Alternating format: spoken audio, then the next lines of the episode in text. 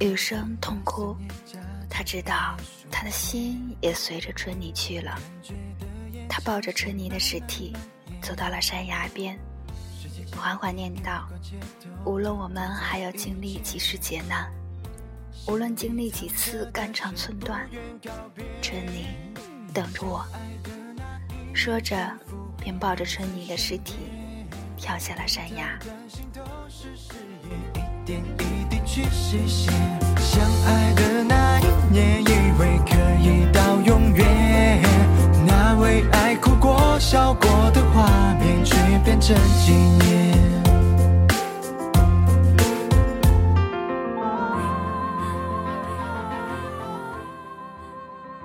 大家好，这里是清晨。今天我们继续上一期的节目，来把没有讲完的故事讲完。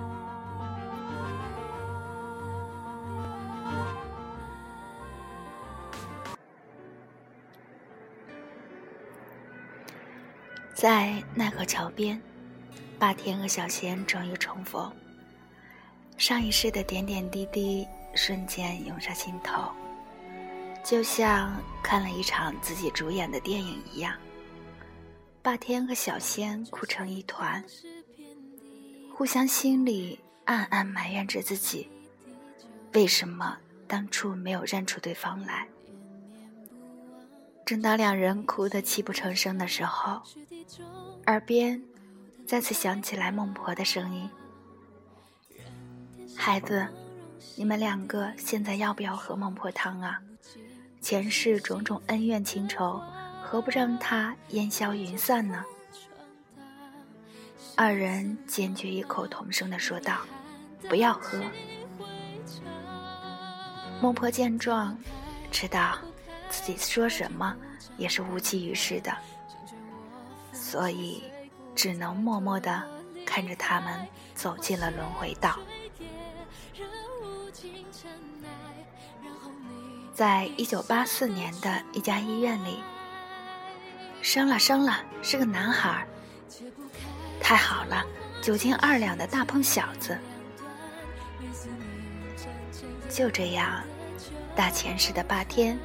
前世的雨声，诞生了，名为明坤。在一九八四年的一幢住宅里，生了生了，好可爱呀，是个可爱的小女孩啊，毛茸茸的。咦，这只小白狗的后脖子上有一块黑斑哦，就叫它小斑点吧。就这样，大前世的小仙，前世的春泥，诞生了，是一条名为小斑点的中华田园犬，俗称大笨狗。就这样，四年过去了，明坤已经长成了一个四岁的孩童，每天很调皮，而我们的主人公小斑点呢？由于四岁那年感染犬瘟疫，不幸去世了。又一次来到地府的小仙，又一次见到了孟婆。小仙怒气冲冲地对那孟婆说：“孟婆，你不要劝我，我是不会喝孟婆汤的。喵了个爪的，我就不信我还能投生为畜生。哼，我要去找我的霸天。”说着。便又走到了轮回道，没有半点思索的走了进去。一九八八年冬季的一天，在某高级的妇婴医院诞生了一位女婴。没错，我们的女主角终于不再是悲催了。这个女婴被取名为孟乐。日子一天一天的过，转眼。到了二零零四年，孟乐念高一，在同学的鼓动下玩起了当时刚刚公测不久的《梦幻西游》。孟乐选了古精灵这个角色。同学问他起什么名字，孟乐脱口而出：“就叫小仙吧。”二零零四年，明坤不负众望，考上了中国著名的高等学府——清华大学。同样和一个宿舍的同学一起玩起了《梦幻西游》。明坤选择了剑侠客，并说以后要称霸武林，就叫霸天。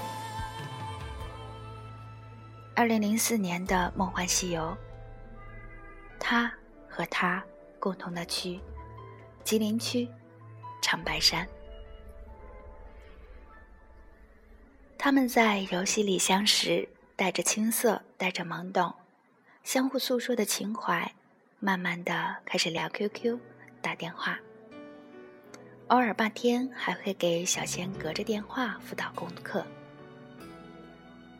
一直到小仙高三那一年，家人不再让小仙玩游戏了。小仙也知道学业重要，而且一定要努力学习，才能考到北京，和霸天在一个城市。小仙在游戏里给霸天留言道：“霸天，等我一年的时间，一年后去飞机场等我，我要给你一个真实的我。”小仙留下这样一段话，便消失得无影无踪。霸天急得像热锅上的蚂蚁，到处找，把游戏里共同的好友都问过了，一直没有找到小仙。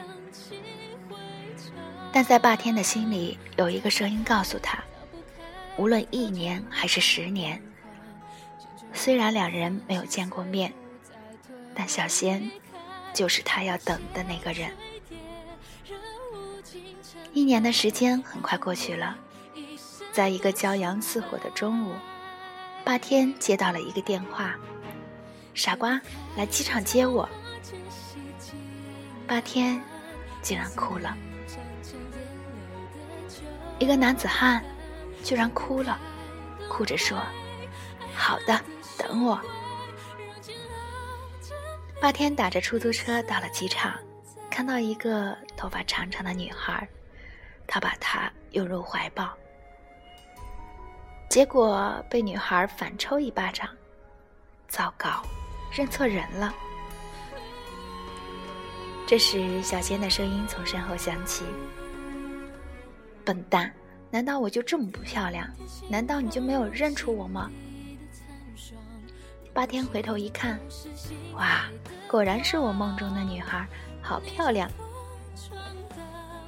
在霸天低头帮小仙拿行李时，小仙看到了霸天后颈上的苦情痣，然后对霸天说：“霸天，这个痣我也有一颗，你看。”在霸天和小仙看到对方的苦情痣时，所有一切的记忆都回来了，几世的情缘全都回来了。然后之后的生活，那当然是他们俩一起换新区、重新区。霸天毕业找到工作，小仙毕业找到工作，继续一起重新区。在去年，他们又起玩了北京一区喜大普奔。最后，他们终于在相恋十年后登记结婚了，并将在二零一五年的十月十日举办婚礼。真是令人兴奋的消息呢！梦幻十年，一路有你。以后有了孩子，会让孩子玩《梦幻西游》吗？当然。梦幻西游，人人都玩，不玩才怪。有了小 baby 也要玩哦。黯然神伤越盛开，剪不断我在手心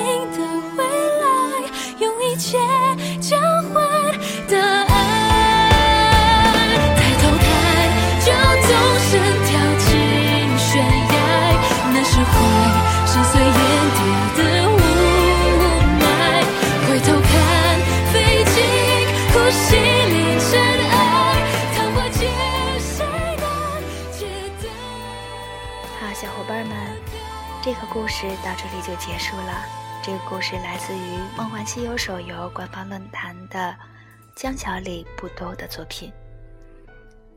只是清晨不知道这个故事是不是不兜的本人的故事呢？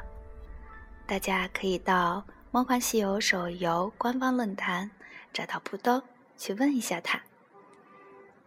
好朋友们。清晨的电台欢迎大家投稿，无论是心情故事，还是你的倾诉，还是你的表白，还是点歌，都可以联系清晨。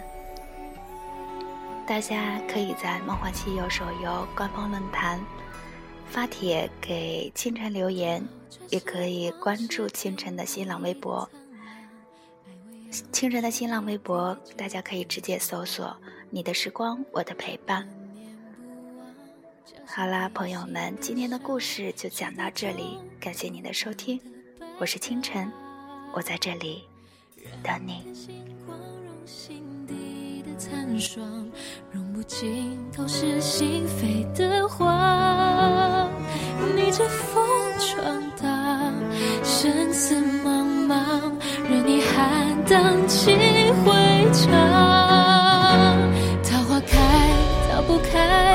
跳进无常变幻，成全我粉身碎骨，再推我离开。桃花谢坠跌，任无尽尘埃，染红你一生的纯白。